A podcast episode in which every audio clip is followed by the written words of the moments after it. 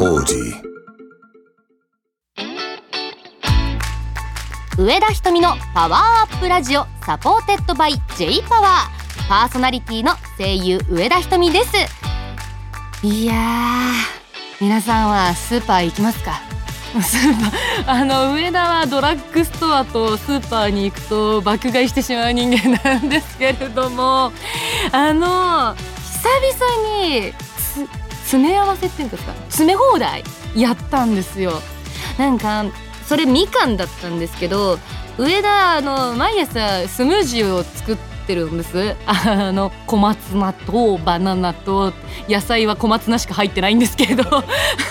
でその中にあのみかんも使ってるんですね。だからみかんは、まあ、そのまま食べても美味しいしいくらあっても困んないから詰め放題やってみるか。思って、まあ、行くわけじゃないですか。で、まあ、おばさま方がマダムたちがそのみかんの箱の周りをねこう囲ってるわけですよ。でその箱の後ろにあのみかんの売り場のおじさんが立ってるわけですよ。もうみかんガーディアンがいるわけですね。でそのもうなんか行くの勇気いったんですけどこのおばさまたちの間にスススって入ってそのガーディアンから袋をもらって入れるぞって思ったんですけどあの袋がですね普通のビニール袋ナイロン袋じゃなくて訳ありりんごとか入ってるあのカチャカチャ系の硬い袋だったんですよ。でこの時点であもう終わったみたいな。全然入れられない絶対私はと思って。そうお仕事とかその人前だと私結構「うえー入れるぜ入れるぜ!」とか言いながら頑張って入れられるんですけどあのオフオフの私はもう「はっはん」って感じなので、まあとりあえず詰めていこうと思ってそのおばさまたちはガーディアンとめっちゃ喋ってるわけですよ。なんかこのみかんはどうなのとかあ今のみかんはあの小ぶりだからちょっとパンパンに実が入ってる方がいいんだよみたいなこれぐらいの硬さ触ってみみたいなことをあのタオクしてるわけですよで私はそこに混じれないから盗み聞きをしながらちょっとにぎにぎしてあこれは硬い気がするみたいな感じで入れててでもうどうしようもなくてそのもういいかと思って去ろうと思った瞬間にそうガーディアンに「まだ入るよ」って言って「入るかな?」みたいな。でもうほらほらって言ってそのガーディアンが手渡ししてくれる多分美味しいみかんをとどんどん詰めていくわけでその袋満杯になったなと思ったからもう一回去ろうと思ったら「まだ入るよ」って言われて「もういいよあの袋から出てもいいよ入れば」みたいな「あと2個ぐらい入る。はいはい」って言われて2個乗せて「OK」って言われて「はい」っつって。やっぱり自分だとみかんってぎゅうぎゅうに詰めたら潰れちゃうからもうビビって入れられなかったんですけどあんな風にあのガーディアンが「まだいけるまだいける」って言ってくれるんだったらじゃあ入れますみたいになっていやありがてえなと思って、まあ、カゴに入れるんですけど、まあ、カゴに入れた瞬間バランス崩してカゴの中でみかんがバーってなるわけですよ。あー入れられるだけのみかんなのにもう入れられてねえじゃんって私は思ってシュンとしながら、まあ、とりあえずもうめっちゃビビってたんですよ絶対怒られるみたいなでもガーディアンがいいって言ったんだもんと思っていろんな買い物を済ませてレジでお支払いするときにあの袋に本当は全部入ってたんですって言い訳して買いました。本当は収まってたんですけどみたいな自白をしたんですけどあの店員さん的には「あはあだ別に大丈夫です」みたいな。あ なんか言い損だなって思って。でもどうしてもなんかもうなんていうかもうこらえられなくて自白しちゃいました。皆さんはどうですか？なんか駄菓子とかだったらいけたのかな？みかんってやっぱりね柔らかいからあれだけどうん詰め放題とかねちょっとちょちょっとみいけなかったですね。いやまあでもまあ次ね詰め放題があったらやってみようかな。りんごとかだったらワンチャンいけるかな硬いし。でもあんま入んないか。袋だもんな。やっぱみかんがちょうどいいのかもしれない。まあ、とりあえず今上田はみかん充実してるんで 冷蔵庫の中にたくさんあります。ということで、えーこの後は皆様からいただいたメッセージを紹介していきます。カーボンニュートラルと豊かな水素社会の実現に向けて未来を開くエネルギーカンパニー J パワーの提供でお送りします。上田瞳の POWER UP RADIO supported by J-POWER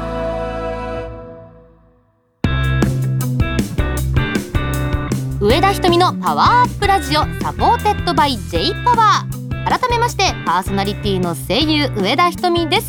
ここで皆様からいただいたメッセージを紹介しましょう。えーと星空のガーディアン皇帝さんからいただきました。ありがとうございます。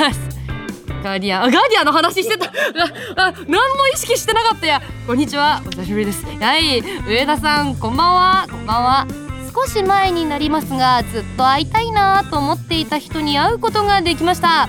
上田さんととても仲の良いあの高柳智代さんに会うことができました。おめでとうございます。よかったですね。はい。このメールを書きながら次は上田さんにも会いたいなとしみじみ感じた次第です。ちなみに上田さんは一度は会ってみたいという人っていますか？とのことです。ありがとうございます。いやーそうですか。ありがとうございます。ともちゃんね。ともちゃんと会うことができたか。まあでもねあのー、終わりに言うつもりなんですけどともちゃんとあの郡ありさちゃんうちの後輩の郡ありさちゃんがやってる番組のイベントが今度あるんでそこにゲスト出演するんでそこに来たら会えるよ。会えますよ。まあ、まあ、多分そういう意味じゃないと思うんですけどまあよかったら是非足を運んでもらえたらなと思います。ちなみにですねあのー、このメールを読んだ時からその一度は会ってみたいっていう人ってどんな人だろうなってめちゃくちゃ考えたんですよ。で考えた結果マジで難しいなって思ってなんかあの多分上田の中で会うイコール喋るになっちゃって難しいんだと思うんですよね。仲良くなるみたいな。であの一回思い浮かんだのがあの大谷翔平選手。なんかあんだけ好きなものに対してストイックな人ってオフな感じってどんな風なんだろうってすごく思ったんですけど上田のその大谷選手からの好感度的にあの会ったところでオフの姿を見れないじゃないですか。見ることできないじゃないですか。あのメディア向けのその記者会見と同じテンションでしか多分喋ってくれないから会ったところで意味があるのかなって思っちゃったんですよ。いやだから会いたい会いたいけど会うなら喋りたいしでも喋りたいところがオフィシャルな姿じゃないから難しいなって思ってでもうんそうだな例えば自分もオタクなんで推しと会ってみたいってもし思ったとしてもなんか上田は上田という一人のファンがいるっていうことは認知されたいけど会いたいかって言われたらちょっと申し訳なくなっちゃうというか。あのお目汚しってこういう時にね使う言葉なのかなって思うんですけど その推しの目があのなんかちょっと汚れちゃうんじゃないかなと思って。ななんかななんか難しいですよね。なんか一人のファンがいるってことは認知してほしいけど別にね上田瞳という人物を認知してもらいたいかって言われたらまだそうちょっと別だなって思うから別に推しにも会ってみたいとは思わないかな。推しを遠くから応援するはしますけど。ってなったら難しいなって思った時に実は会ってみたいって思ったけど会えたなっていう人がいてそれはあの他社の先輩なんですけど佐藤里奈さんっていう声優さんナレーターさんなんですけど上田は里里奈さんのお芝居がめちゃくちゃ好きでですねほんと大好きだったんですけどそれを知ったある先輩が機会を作ってくださって一緒にご飯に行けたんですよ。いや夢みたいでしたね。お芝居なんか上田本当にあの申し訳なかったんですけどすごい相談事もいっぱいしたりちょっとネガティブめなことも言っちゃったんですけどでもその悟りなさんの包容力で癒してもらったりとかしたんですけどいやでもちょっと正直あの緊張しすぎてあんまり覚えてないんでもう一回今度は自分から誘ってご飯行けたらいいなって思ってます。まあこんな感じです。ありがとうございました。続きましてフリーレンさんからいただきました。ありがとうございます。上田さんこんばんは。こんばんは。上田さんのスラムダンクマキへの熱い語りすごく楽しかったです。ありがとうございます。上田さんの好きな物語はもっと聞いてみたいです。他にもハマったものあったら教えてくださいといただきました。ありがとうございます。いやそうですね。ちょっとやっぱマキさんに対してはちょっと激重感情があるので、まあ、でその時も多分言ったと思うんですけどだからあのマキさんに認知されたいかと言われたら認知されたくない まあそこに行き着いちゃうんですよね。なんか存在が偉大すぎて。でそう言ったら里奈さんが偉大じゃないのかって言われたらそうじゃないんですけどあのね好きなものですか。なんかハマったって言われるともしかしたら野球なのかなって思って。その私ニュース番組報道番組のスポーツコーナーを担当させてもらってるんですけどそのスポーツコーナーを通していろんなスポーツに触れてきた中であの WBC があったじゃないですか。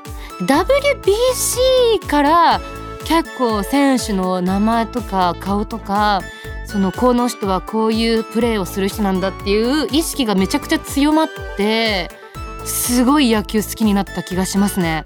だからこうちょっともう今放送されてる時には終わってるんですけどその日本シリーズもねありましたしねそのニュース読ませてもらいましたけどやっぱその早めにスタジオ入りして一緒にあの観戦をスタッフさんとする時にめちゃくちゃ楽しかったしこうまあ推し球団とかは特に作らないようにはしてるんですけどやっぱどっちの視点に立っても面白いですよね。なんか本当になバスケもバスケで逆転できるスポーツではあるとは思うんですけど野球って本当に分かんないなと思ってもうど本当にツーアウトから野球はツーアウトからってよく言うなって思ってやっぱスポーツメンタルなんだなって思うんですけど私的にはちょっと未来の私にしかまだ分かんないんですけどその YouTube チャンネルでバウアー選手バウアー投手の YouTube チャンネルがすごい好きで毎週日曜日を楽しみにしてたんですけれどもこれをシャープ4が放送されてる頃にもまだ投稿されてるのかな？いやマジでもう気が気じゃないんですよね。でも多分もうアメリカ帰っちゃうだろうから。うーん。でも上田は日本語音声のあのバウアーさんの動画が見たいんだ。エリックてんてんてんてんみたいなやつみんな知ってる？面白いからみんな一から見た方がいいよ。ねえそうだな。ちょっとこのバウアーさんのバウアー投手の YouTube はハマってますね。ぜひなんかあとねその履歴が野球関連のものが増えてきて例えば YouTube のあの動画のおすすめとかに。でそのファンの人のその試合で一喜一憂してる姿とかもその動画にされてるのをたまに見るんですけどなんかここまで没頭して好きになれるものがある人って羨ましいなと思って。だって自分が球団に所属してるわけじゃないのに自分が応援してる球団が勝ったってなってあんなに喜べるってなんか素晴らしいことだなと思って。負けたら負けたでめっちゃへこむしなんかそのなんなんていうか共感力というか自分のことのように没頭できるあの熱量っていうのはなんかいいことだなと思ってこう私にわかのオタクなことが多くて浅く広く好きみたいな。だからあそこまで深い愛情が注げるっていうのは羨ましいなって思いました。いいですね。ありがとうございます。もういつ読めるかな？どうだ？あ読んでもいいそうなのでせっかくだから読もうかな。はいえっ、ー、とバランスさんからいただきました。ありがとうございます。ひとみさんこんばんは。こんばんは。私は毎日行ってしまうカフェがあります。そこで一杯飲んでから家に帰るというルーティンになっています。ひとみさんはそんな落ち着ける場所ってありますか？ということでありがとうございます。いやいいな。なんか常連さんなの。いいな。私はあのラジオを何回か聞いてもらったらわかると思うんですけどあの本当にあのあの勇気のない女というかあのコミュニケーション能力がちょっと足りてないというかそのなんていうか常連になるまで通うほどのあのメンタルがないんですよ。だから行きつけの店がある人ほんと羨ましいな。あの、レギュラーのねお仕事がある時にそのスタジオ近くのカフェによってテイクアウトでコーヒーを買ってから来る行くっていうのはよくしてるんですけどそれがルーティンかな私的にも。一杯飲んでから。ねお酒が強かったら仕事帰りにお酒飲んで帰ろうとかできたのかもしれないですけど。しないなありますか？皆さん。あみんなあるっぽいわ。なんだろうな。落ち着ける場所か。でも結局なんか家になっちゃうのかな。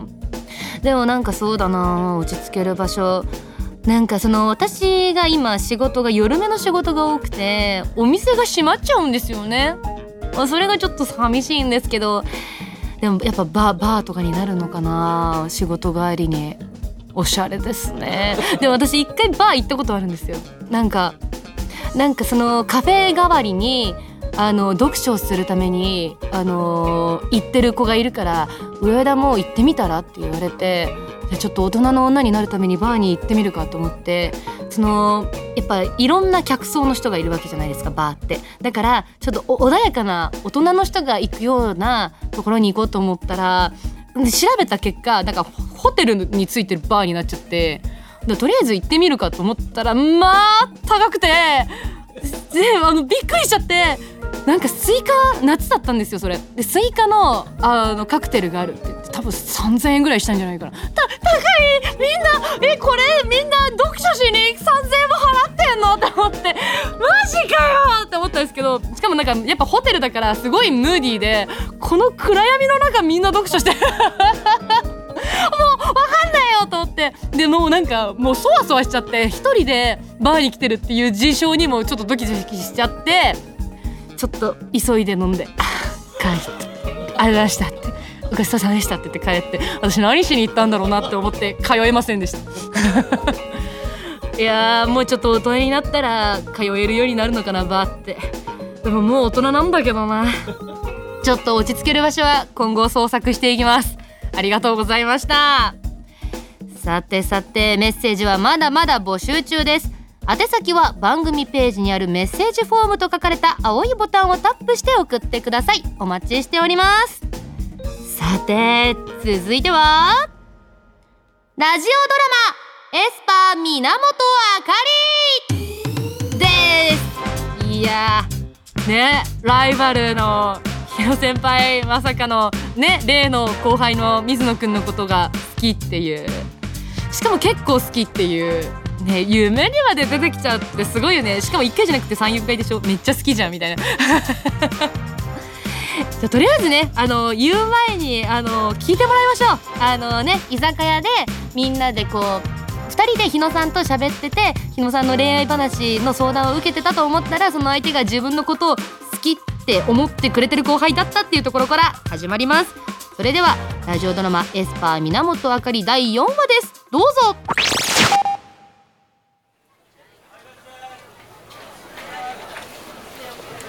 うちの風力発電が結構すごいって知ってますか？だすごいの？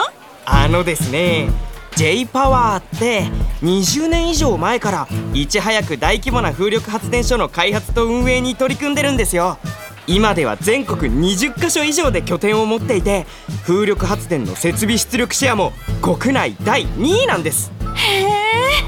他にも陸上だけでなく海の上に風車を立てて発電する洋上風力発電所の建設運営も行ってるんですよ。具体的にはイギリスの発電所を運営しつつ国内でも他社と共同で巨大な洋上風力発電所の建設を進めてます。まさに J パワーは日本と世界のカーボンニュートラルな未来に貢献してるんです。なるほど。本当にすごいんだね。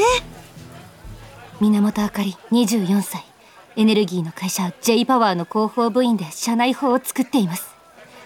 今私は先輩の日野さんに誘われて飲みに来ているんですがそこに日野さんが好きだという後輩の水野くんが登場。でも水野くんは私のこと。それに私だって水野くんのことうわー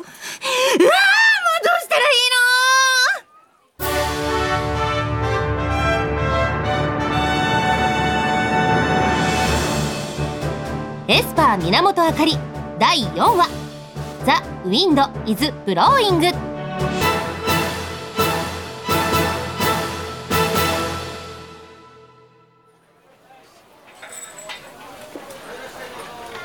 改めて源あかりです。この3人の心模様を知っているのは私だけって状況。でも言うに言えないしあーもうマジ帰りたい。あかりさん？あかりさん。うん何？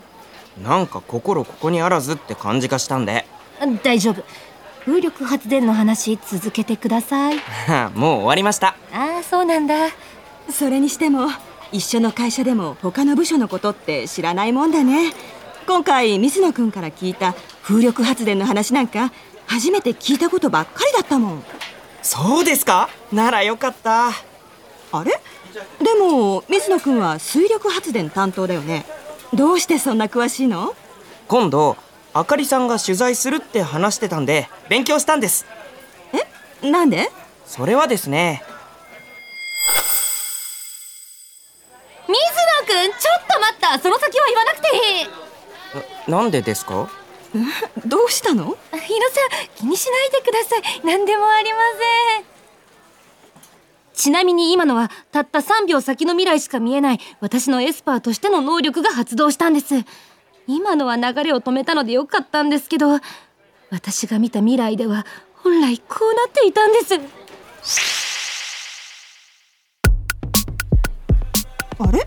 でも水野くんは水力発電担当だよね。どうしてそんな詳しいの？今度あかりさんが取材するって話してたんで勉強したんです。えなんで？それはですねあかりさんの役に立ちたくて。どういうこと？それは好きなんです。あかりさんのこと。はう嘘？っきり言っちゃったな。あそっかそっか。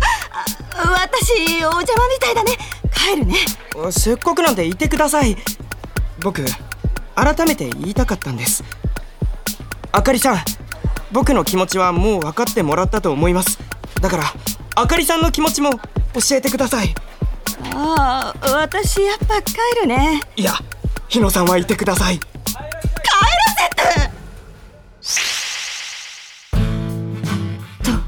このように最悪の展開が起きていたんです。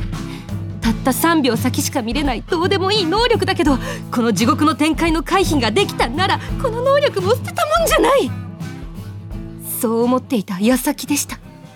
あかりさん。あかりさん？うん何？また心ここにあらずって感じだけどさっきからどうしたんですか？あなんでもないよ。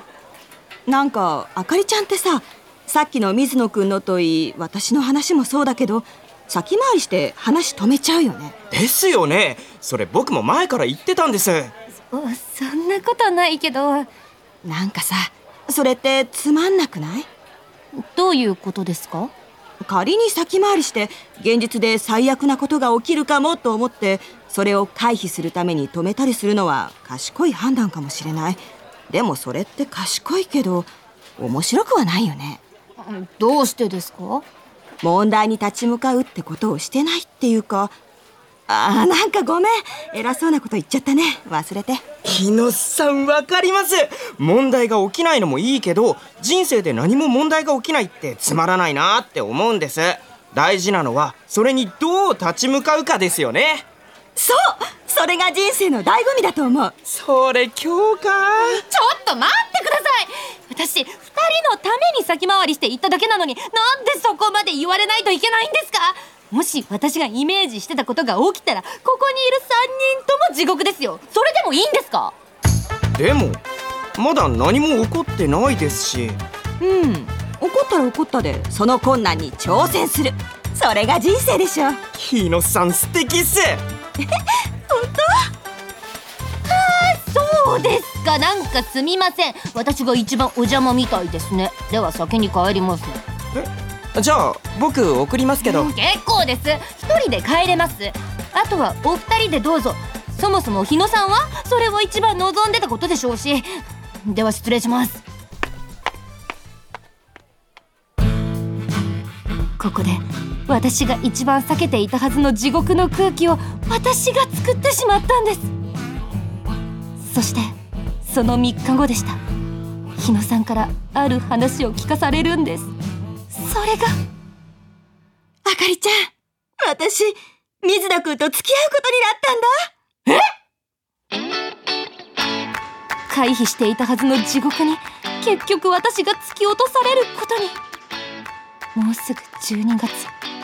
冬の入り口に私の心にはどこよりも冷たく乾いた風が吹いたんです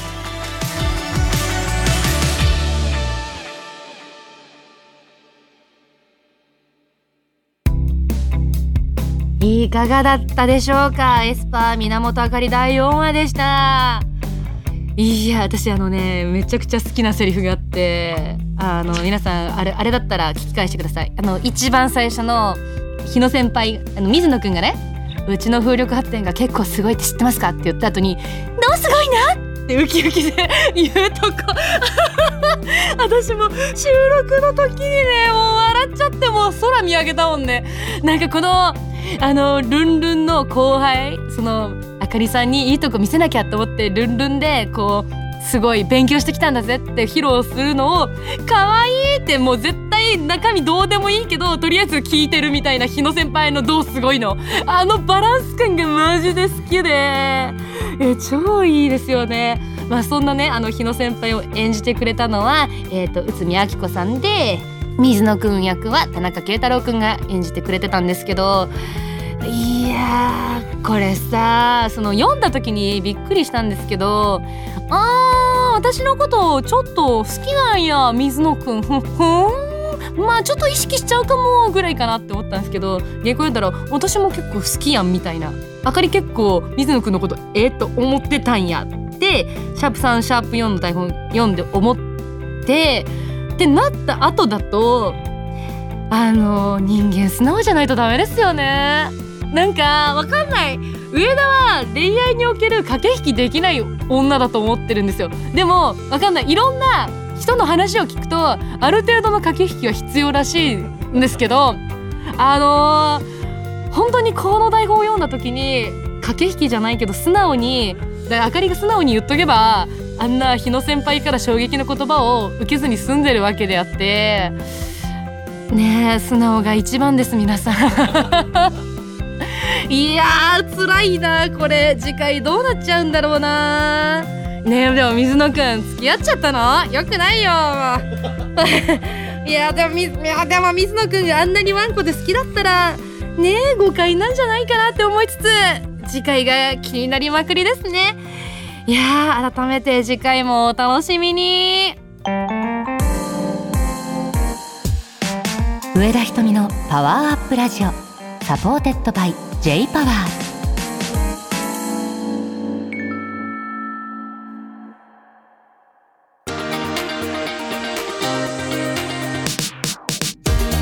上田ひとみのパワーアップラジオ。サポーテッドバイ J パワー。そろそろエンディングです。いや待ってもうあと2回で終わりです。いややばいななんかもう前回もそうだったけどもう終わりのカウントを自分の中で始めてるのが切ない。マジ？やばいな。いやなんかその前回がねあのふわふわしてたんで今日はがっちり決めていくぞと思ったらめっちゃカミカミだったな。なんかちょっとやりたい気持ちが先走っちゃってあれだったけど皆さん聞きづらかったらすいません。でも楽しかったですね。次回も楽しい回になるといいな。次回も聞いてくださいね。はいここで上田ひとみからのお知らせです。12月16日土曜日高柳智代と郡ありさのわちゃちゃラジオファーストイベントわちゃちゃフェス2023の夜の部のゲストで出演します。そしてややとみのの番組イベント2023に2024年1月6日土曜日にこちらはですね昼の部夜の部のゲストとして出演いたします。いやねそのさっきもねあのメールいただいた高柳智代ちゃんとこう人前で一緒にこうトークするっていうのは久々な気がするので楽しみですしねこわりちゃんともね実はねなかなか会えてないんでこの機会でいっぱい喋れると嬉しいな。あとややとみのはね富田美優ちゃんと山根彩ちゃんの番組なんですけれどもこの2人ともねなかなかこう個々で喋ったりすることはあっても2人一緒っていうのはなかなかないんですごい楽しみにしているので皆さんも楽しみに待っていただければ嬉しいです。で他のあのお知らせがもしありましたら自分で発信できるものはあの SNSX ツイッターであの投稿しておりますのでそちらのチェックもよろしくお願いいたします。